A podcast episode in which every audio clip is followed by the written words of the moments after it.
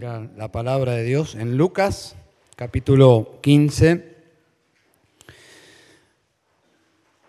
Un capítulo precioso. A partir del versículo 11 tenemos una de las parábolas más conocidas de Jesús.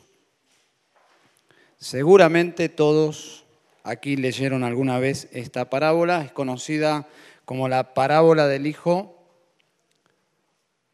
pródigo, muy bien. Cuando uno lee la famosa parábola del hijo pródigo, nos llama la atención que no aparece la palabra pródigo. El adjetivo puede aplicarse al hijo menor de esta historia, porque hay más de un hijo. La palabra pródigo significa alguien que derrocha, que malgasta sus recursos. Así que vemos ahí en el versículo 11, dice, y Jesús dijo, cierto hombre tenía dos hijos, y el menor de ellos le dijo al padre. Como se darán cuenta, esta parábola es famosa por lo que se dice del hijo menor, pero es la historia de dos, de dos hijos y de un padre Así que este hijo menor le dijo al padre, Padre, dame la parte de la hacienda que me corresponde. Y él, observen ahora por favor, y él les repartió sus bienes. Es decir, llegó el momento de que los hijos, los dos hijos, hereden sus partes, los dos, versículo 13. No muchos días después, el hijo menor, juntándolo todo, partió a un país lejano y allí malgastó su hacienda viviendo perdidamente. ¿Me permiten orar una vez más? Padre, estamos frente a tu palabra Especialmente esta es la voz de tu Hijo Jesús, compartiendo esta parábola para, para esa gente en aquel entonces.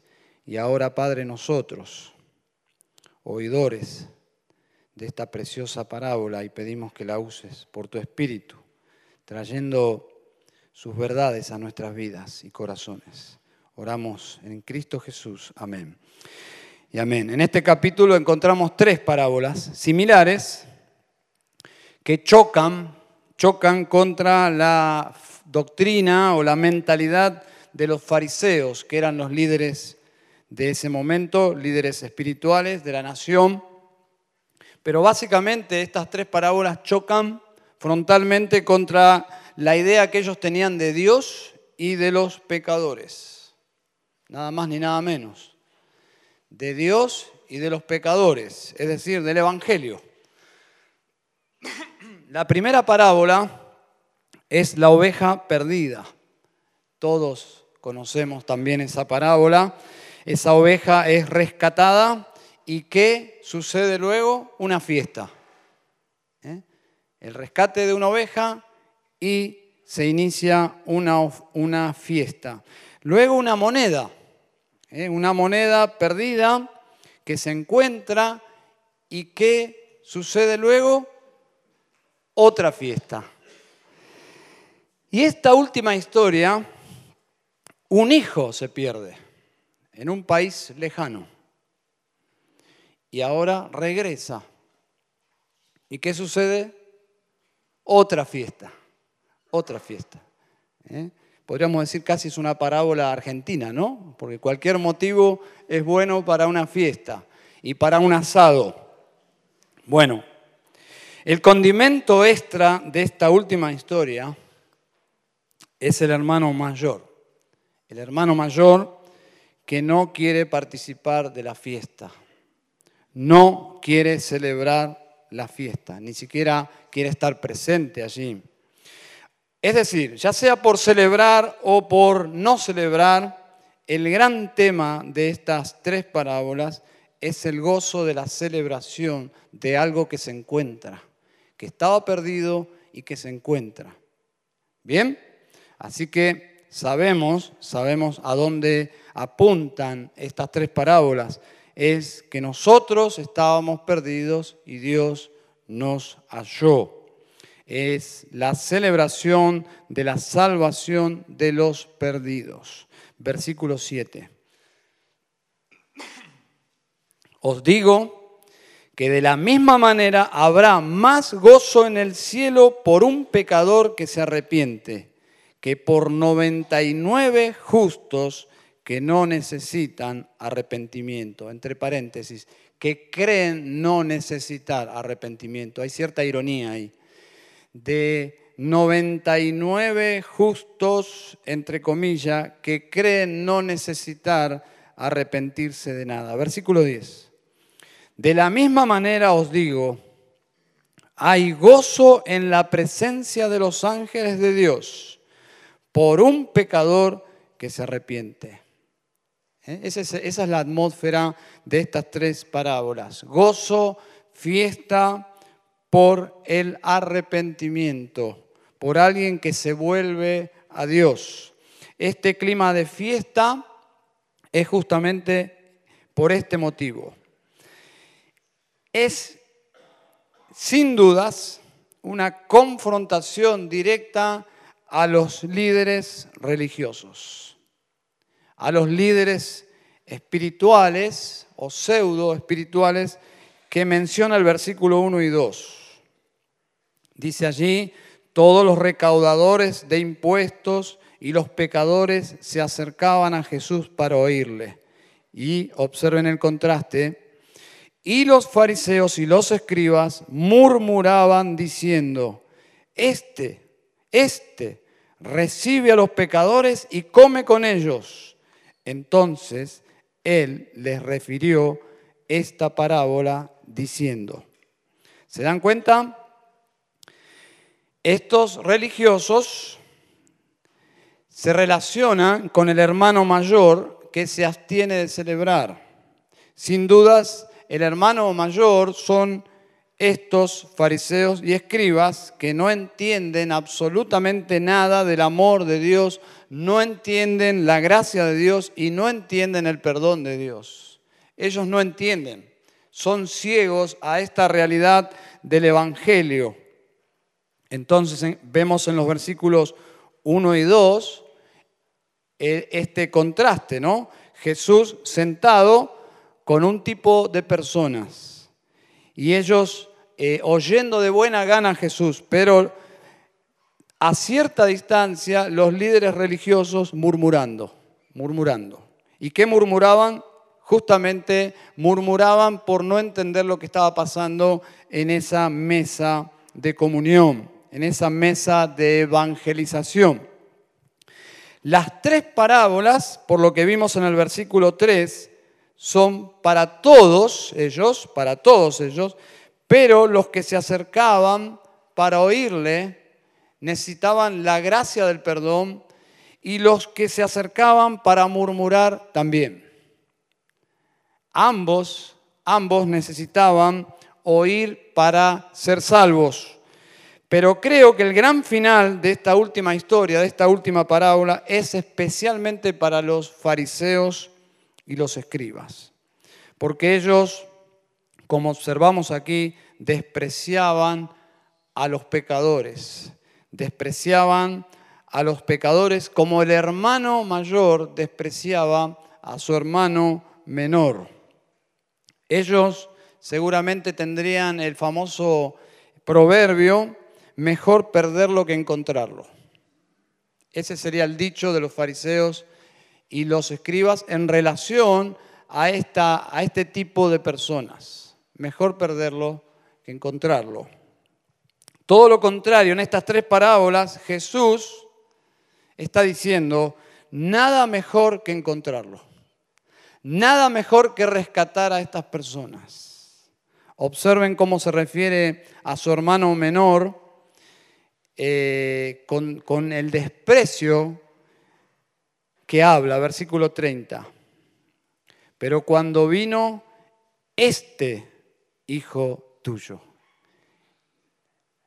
Se dieron cuenta que acabamos de leer esta palabrita, este hijo tuyo. ¿Dónde lo encontramos a eso?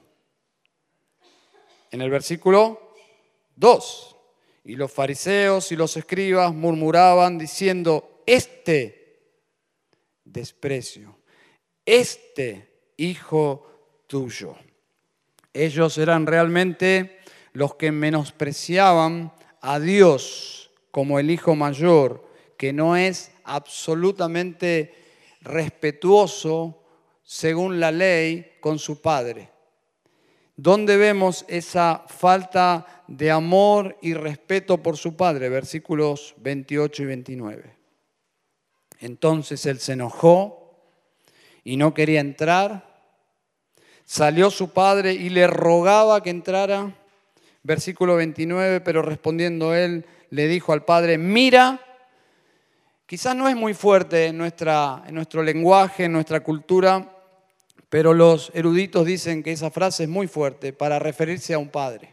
Mira, esa, esa es muy fuerte esa palabrita y está usando este hijo eh, esta palabra irrespetuosa hacia su padre. Ellos, los escribas y fariseos, no entendían el gozo de Dios. No podían regocijarse, no podían entender esta parábola, no se regocijaban de la salvación de los perdidos sino en su condenación. Los fariseos y los escribas celebraban la condenación de los impíos.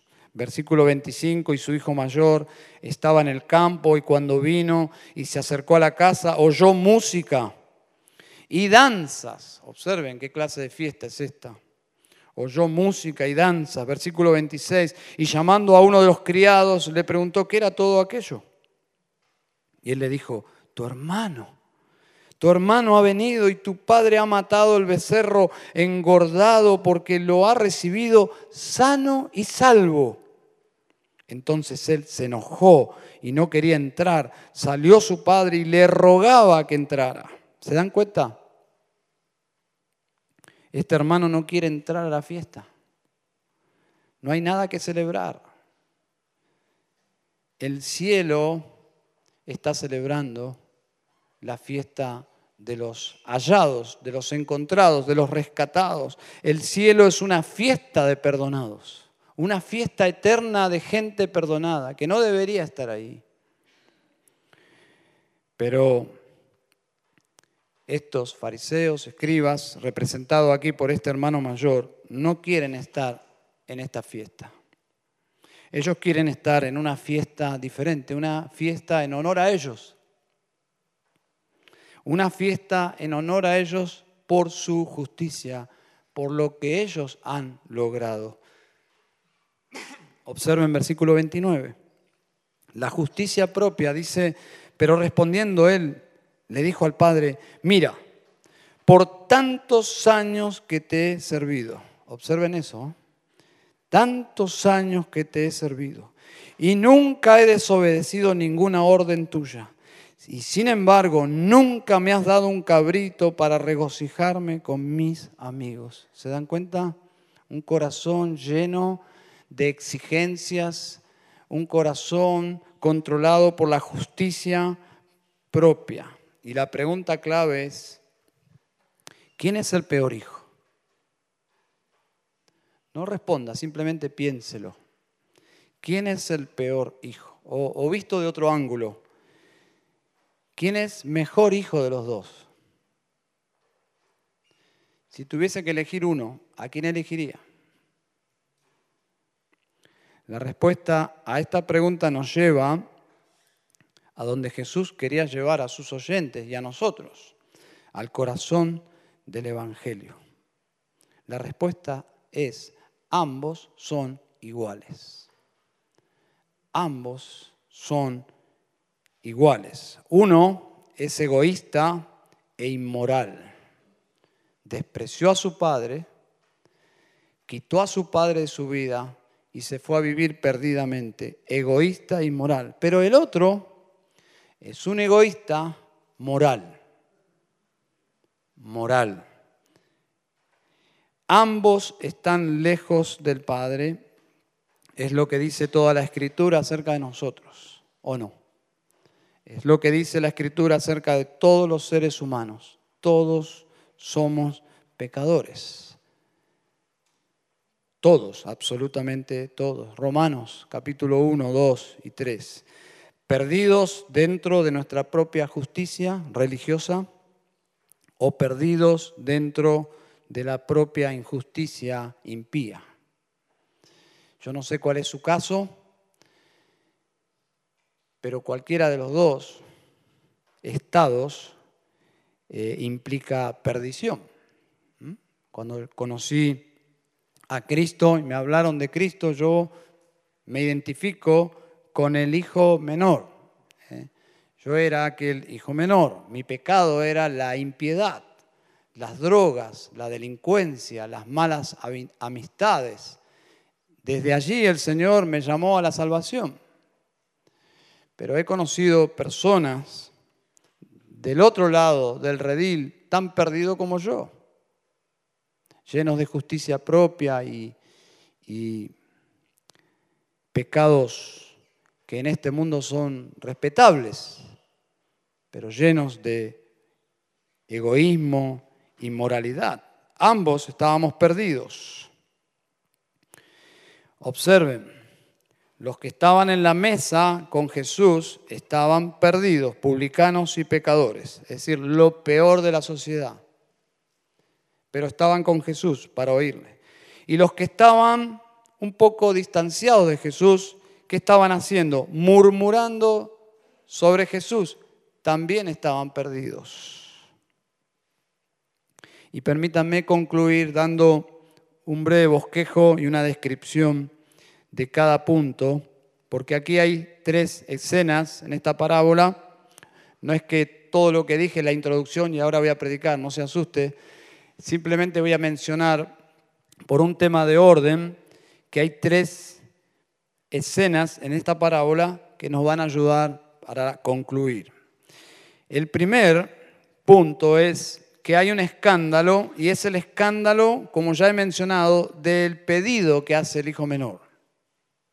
Lo que el hijo menor le pide a su padre es escandaloso. En segundo lugar, el escándalo del padre perdonando al hijo menor, que no advertimos nosotros, porque llegamos a la parábola con un romanticismo, pero hay un escándalo ahí del hijo del padre perdonando al hijo menor. Y en tercer lugar, cerrando la parábola, encontramos al hijo mayor en medio de una fiesta, levantando la voz, enojado, o sea, hay un escándalo ahí también.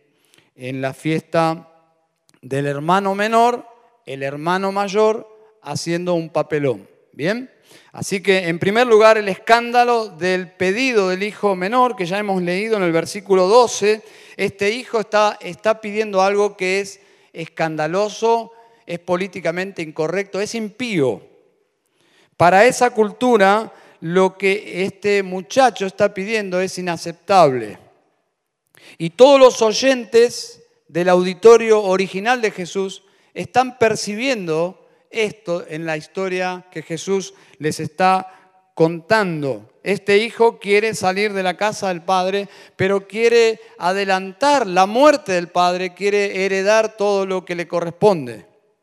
Quiere llevarse consigo la herencia. En un sentido no quiere esperar que su padre muera, no tiene ningún afecto por su padre, solo lo de su padre. Quiere adelantar su muerte, tomar su herencia e, irse lo más lejos posible. Un verdadero horror, según la ley de Moisés, porque está quebrantando uno de los diez mandamientos fundamentales no solo de la ley, sino de la ética, de las relaciones humanas, la relación de los hijos con los padres. Un verdadero horror. Está quebrantando el mandato de amar a sus padres. Y en esta cultura, una falta de amor y respeto así justificaría, justificaría legalmente que el padre no le dé absolutamente nada. Que cuando escucha el padre este pedido de parte de su hijo, lo desherede completamente. y se vaya de la casa con las manos vacías. Ese es el nivel escandaloso de ofensa que encontramos en esta parábola y Jesús está contando estas cosas y la gente, me imagino la cara de la gente, ¿no? Escuchando esta, esta historia. En esa cultura se justificaría que el padre con violencia sacara a ese hijo de la casa, a ese nivel. Pero, versículo 12, curiosamente, el padre les repartió sus bienes. Eso debe haber incomodado a la gente escuchando esta historia. Reparte según las costumbres legales de ese entonces, le corresponde un tercio al segundo hijo, al primer hijo, dos tercios por ser el primogénito, todo en orden, todos conforme. Versículo 13, no muchos días después, ahí ustedes pueden percibir el afán de salir de la casa para vivir su propia vida apartado del padre. El hijo menor, juntándolo todo, se fue a un país lejano y allí malgastó viviendo perdidamente, perdidamente. Y luego la historia continúa, versículo 14, cuando lo había gastado todo, vino una gran hambre en aquel país y comenzó a pasar necesidad. Entonces fue y se acercó a uno de los ciudadanos de aquel país y él lo mandó a sus campos a apacentar cerdos y deseaba llenarse el estómago de las algarrobas que comían los cerdos, pero nadie le daba. Ya esta historia es profundamente hasta ofensiva en los oídos de los oyentes de que una persona pueda degradarse a este punto, al nivel de los cerdos, en la comunión de los cerdos, en una labor con cerdos, lo cual hasta el día de hoy es detestable para la cultura judía la historia tiene un desenlace tan esperado que se suponía que este muchacho debía terminar así. Los oyentes casi están celebrando muy bien. Así es como deben terminar estos muchachos de hoy en día. Y sacar la conclusión sobre lo que ocurre con los hijos impíos. Cualquier, cualquier padre diría, hasta aquí la historia me sirve para mis fines, para advertir a mis hijos qué, qué va a suceder contigo, hijo mío, si no haces lo que yo te digo. Ves que tenés que estudiar y podemos usar esta parábola para un montón de aplicaciones morales e inservibles, que no fue el motivo de Jesús para citar esto. Bueno, hasta este punto todos celebrarían la justicia de esta historia. Se hizo justicia. Este muchachito mal hijo está viviendo las consecuencias. Nadie se colocaría del lado de este muchacho, del hijo menor. Es una verdadera vergüenza. Y podría terminar la historia aquí, pero Jesús continúa su historia. Versículo 17. Entonces, volviendo en sí, dijo, cuando, ¿cuántos de los trabajadores de mi Padre tienen pan de sobra, pero yo aquí perezco de hambre. Me levantaré, iré a mi padre y le diré, Padre, he pecado contra el cielo y ante ti, yo no soy digno de ser llamado hijo tuyo, hazme como uno de tus trabajadores. Llamó la atención a su auditorio, es una hipótesis, que la historia continuara, que Jesús come siguiera añadiendo a la historia contenido. Lo que ellos esperarían es que simplemente esta ampliación sirva para ver, porque así somos, nos gusta ver las historias con finales más dramáticos, entonces si la historia continúa, todos esperarían ver cómo el padre va a actuar con justicia cuando este hijo promiscuo llegue al hogar este hijo ingrato, un verdadero traidor, una deshonra al apellido, todos estarían muy atentos a, ese momento cuando este hijo llegara a la casa Y todos hasta estarían pensando, si yo fuese el padre, hmm, en esos tiempos la deshonra a la familia era considerado una de las mayores pérdidas. Y hasta el día de hoy, en esa cultura, la honra, el brillo del apellido familiar es uno de los bienes mayores. Los oyentes querían disfrutar del fin de esta historia. El padre aplicando la justicia sobre su hijo malvado. Todos estarían inquietos por saber cuántas patadas, entre cuántos siervos tomarían a este hijo y lo sacarían de, de las tierras del padre, este mal hijo, ¿no? Y ahora encontramos el escándalo del padre perdonando al hijo, levantándose, versículo 20, fue a su padre y cuando todos estaban y cuando todavía estaba lejos, su padre lo vio, sintió compasión por él y corrió, se echó sobre su cuello y lo besó. Claro, una historia conmovedora, emocionante, es para llorar realmente. Las historias de reconciliación nos sacan lágrimas de los ojos, ¿no? Bueno, no es el caso acá. No es el caso acá, porque para los oídos de la gente, lo que está contando Jesús no es muy agradable. Ellos están perplejos. El giro que toma la historia no es lo que ellos esperaban. Una sociedad que desconocía la gracia y de repente la gracia encarnada de Dios, Cristo Jesús, está contando una historia de gracia que para sus oídos era otro lenguaje, un lenguaje totalmente desconocido. Un Dios de gracia, ellos no sabían absolutamente nada de eso. No es que la Biblia no hablaba de eso, es que sus ojos estaban velados para ver la gracia en las escrituras. Sus líderes cuando enseñaban la Biblia, la enseñaban sin gracia y ahora Jesús está enseñando la gracia de una forma exponencial y ellos no están acostumbrados.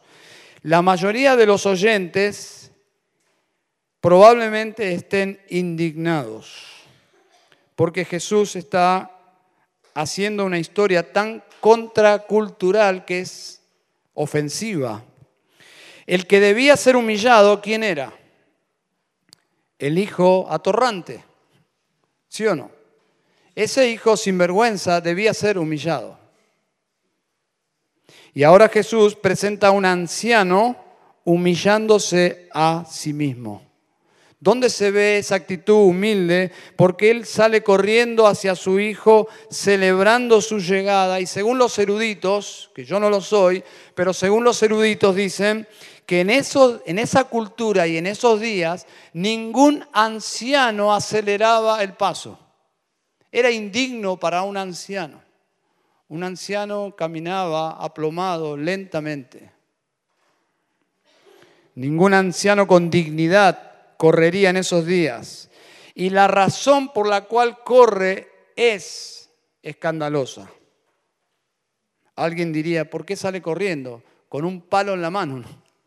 No, no. Y eso es lo maravilloso de esta historia. Versículo 21. Y el hijo le dijo, Padre, he pecado contra el cielo. Bueno, todo el libreto que él ya había estudiado, que no nos dice la parábola si era sincero o no era sincero, pero el padre es el enfoque aquí, versículo 22. Pero el padre dijo a sus siervos, pronto, traed la mejor ropa y vestidlo y poned un anillo en su mano y sandalias en los pies. Traed el becerro engordado, matadlo y comamos y regocijémonos, porque este hijo mío estaba muerto y ha vuelto a la vida, estaba perdido y ha sido hallado. Y comenzaron a a regocijarse. Jesús está hablando con tanta pasión esta historia, pero la gente no está muy apasionada. Es una voz solitaria. el Padre está diciendo, este es un motivo maravilloso de regocijo, versículo 25, y su hijo mayor estaba en el campo y cuando vino se acercó a la casa y oyó toda esa fiesta y, y él se enojó ante la noticia de que su hijo había sido hallado. Observen eso, ¿no?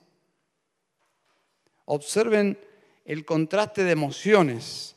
Observen la actitud del padre y la actitud del hijo mayor. El padre organiza una verdadera fiesta con música y danza, mata al becerro gordo, es un asado, pero no un asadito, ¿eh? No es un asadito, esto es un asado, ¿eh? de verdad, ¿eh? un asado para todo el pueblo. Verdadero asado. No hay que hablar a esta hora de estas cosas, ¿no? Según la ley, según la ley, los hijos rebeldes debían morir. La ley de Moisés dice que los hijos rebeldes debían morir. Y conocían esa parte, seguramente conocían esa parte de la ley, los fariseos, los escribas y todos. El anciano celebra que su hijo que debía morir no murió. ¿Se dan cuenta? El anciano está celebrando que el hijo rebelde que debía morir apedreado por el pueblo no murió. Dice allí, este hijo mío estaba muerto y ha vuelto a la vida, estaba perdido y ha sido hallado. Un escándalo, la actitud del padre, según esa cultura, ¿no? Hacia su hijo menor. Eh, punto 3. El escándalo del hijo mayor en la fiesta del hermano menor. La fiesta es opacada por la presencia del hermano mayor. Eso es lo que se presenta aquí. Y así es el legalismo. El legalismo es justamente esto, es agua fiesta, es antigozo. El legalista no puede experimentar gozo, no puede sentir placer en la gracia, solo en la justicia. Cuando los fariseos vieron a los pecadores junto a Jesús en la mesa, no se regocijaron, no dijeron, qué bueno que es Jesús. Se está ocupando de estos malandras, los publicanos, los pecadores. Qué bueno es Jesús. Ellos murmuraban. En el día de hoy serían aquellos que celebran la muerte de los homosexuales, de los borrachos, son personas también que están perdidos y que necesitan a Cristo. Cuando el Señor me permite entrar en el penal de campana, eso es un submundo, una subcultura, es cruzar del otro lado de las páginas de los diarios. Los diarios presentan justicia para esta gente. Eso es casi un llamado para que la sociedad luego haga lo que haga con estas personas. Cuando toman a un delincuente en el pleno hecho, ¿qué hacen? Lo quieren matar por justicia propia. Pero cuando uno cruza esas puertas y se encuentra que son seres humanos que necesitan la gracia de Dios, los sentimientos allí entran en un conflicto, ¿eh? porque son hijos de alguien. Y están allí porque pecaron porque robaron, porque mataron, porque violaron, pero son pecadores como nosotros. Y aquí encontramos a Jesús sentado con este tipo de personas y los fariseos y los escribas. Claro, el legalismo no entiende la gracia de Dios porque ellos no estaban en la empresa de Dios. Cuando alguien no está alineado en la empresa de Dios, no puede entender estas cosas. No vas a poder celebrar, escuchar al pastor Sergio hoy hablando y emocionándose de, la obra misionera casi como que no hay, no entendés, es un lenguaje extraño. Pero si estás alineado en la empresa de Dios, Dios está salvando a los pecadores.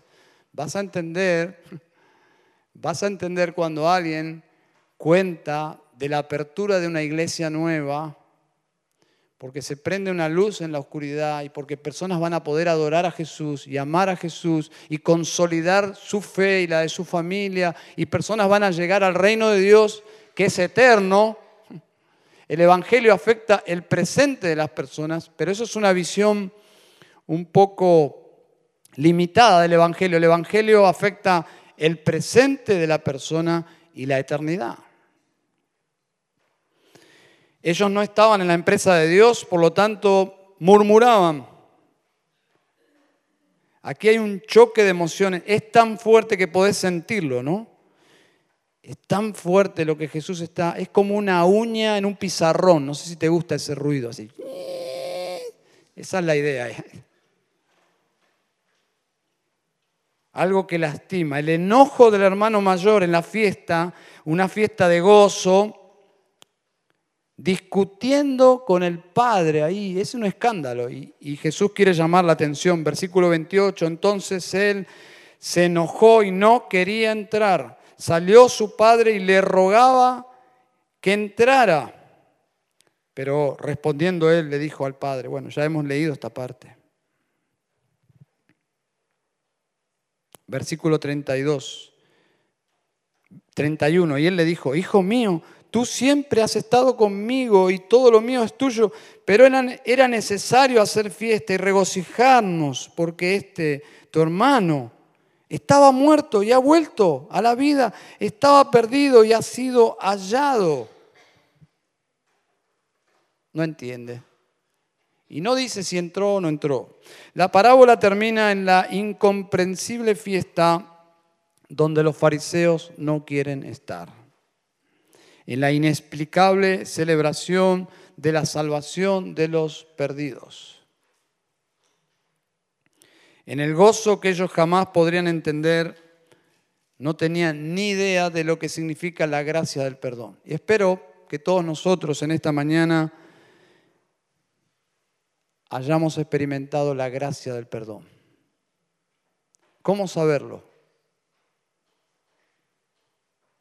El hermano mayor solo hace referencia a su propia justicia, conducta, y el padre solamente habla, estaba perdido y fallado, estaba perdido, y él habla de sí mismo, de sí mismo.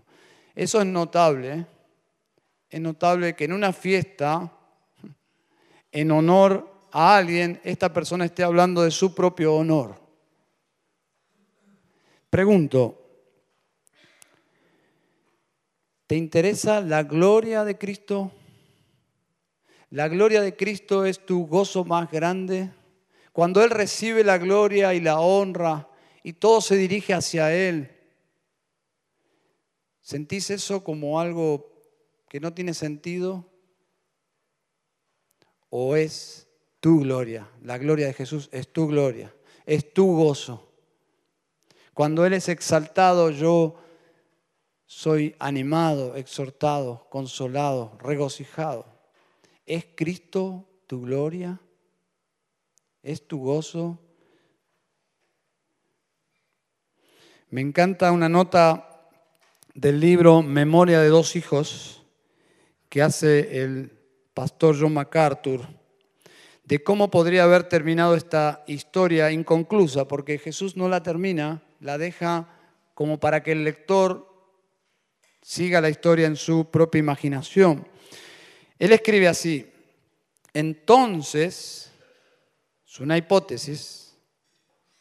Entonces el hijo mayor cayó de rodillas ante el padre, diciéndole, me arrepiento por mi corazón insensible y sin amor, por mi servicio hipócrita y por mi orgullo y egoísmo. Perdóname, Padre. Haz de mí un hijo verdadero y llévame adentro a la fiesta. Entonces el padre abrazó a su hijo primogénito, lo cubrió de besos, lo llevó al interior y lo sentó junto a su hermano en sillas dobles de honor. Todos se regocijaron y de repente el nivel de alegría del festejo, ya asombroso, se duplicó.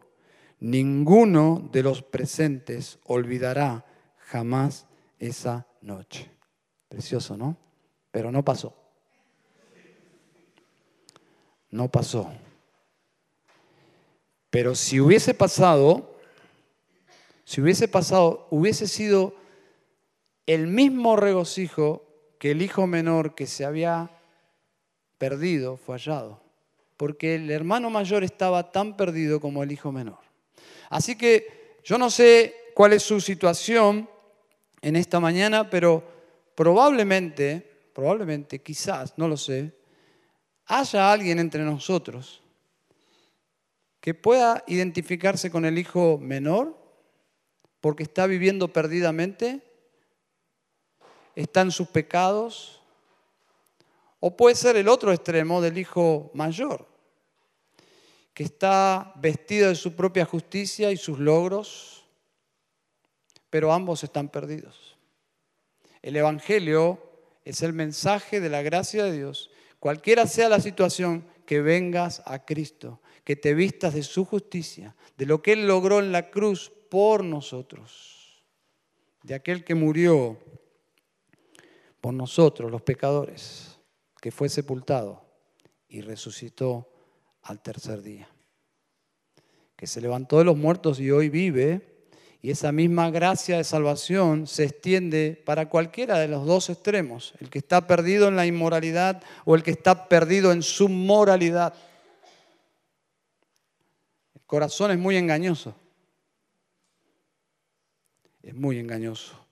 Recuerdo haber escuchado la historia de un pastor que en su lecho de muerte no manifestaba ningún gozo, ninguna esperanza. Estaba como enfadado con Dios. Su hijo lo percibió y le dijo, papá, estás partiendo y, la esperanza de la vida eterna. ¿Por qué esa actitud deberías arreglar tus cuentas con el Señor, si hay algo para arreglar. Su padre le dijo, yo no tengo nada que arreglar. Al contrario, ¿cómo puede ser que un hombre que ha sido tan fiel, que le ha servido, un hombre que, que ha sido un buen y comenzó a mostrar su justicia propia y casi como que estaba indignado de cómo Dios le estaba dando esa enfermedad, ese trato hacia alguien que había sido tan justo con Dios. No entendió la gracia. ¿Se dan cuenta lo que es el corazón? Y era un anciano de una iglesia.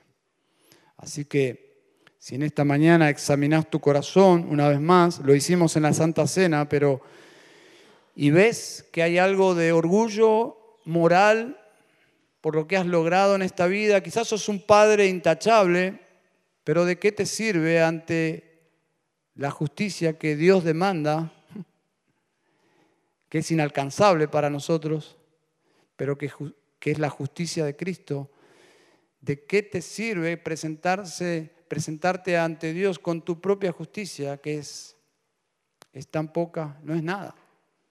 Así que si en esta mañana reconoces que necesitas la justicia de Cristo, la Biblia dice que si venís, va a haber gozo en los cielos, porque te estás arrepintiendo, estás volviendo a Dios de todo tu corazón. ¿Eh? Vamos a orar, hermanos. Padre, gracias por Jesús, el maestro de los maestros. Quedamos tan en silencio cuando entendemos que en sus parábolas, Señor, estaba llegando a lo más profundo de los corazones de su auditorio Señor, gracias por tu Espíritu que nos ayuda a entender tu palabra. Gracias por el Evangelio, Señor, que nos conduce a Cristo como el único Salvador y Señor, la única esperanza para los perdidos. Y todos estamos perdidos. Señor, gracias por el Evangelio de nuestro Señor Jesucristo. Gracias por esta parábola, especialmente porque nos habla de tu gracia para con los perdidos tu amor para con los perdidos, Señor. Mientras un pecador tiene vida y esperanza, Señor, y puede volverse a ti. Y Señor, nosotros como hijos tuyos, quisiéramos crecer en nuestra compasión por los publicanos y los pecadores, y también por los fariseos y los escribas. Queremos predicar el Evangelio a toda criatura, Señor. Y volvemos a orar por lo que mencionó el pastor Sergio, Señor. Que tú levantes obreros que se capaciten y los envíes a plantar iglesias. Porque es la iglesia, Señor, tu plan para alcanzar a los perdidos. Oramos en Cristo Jesús. Amén y amén.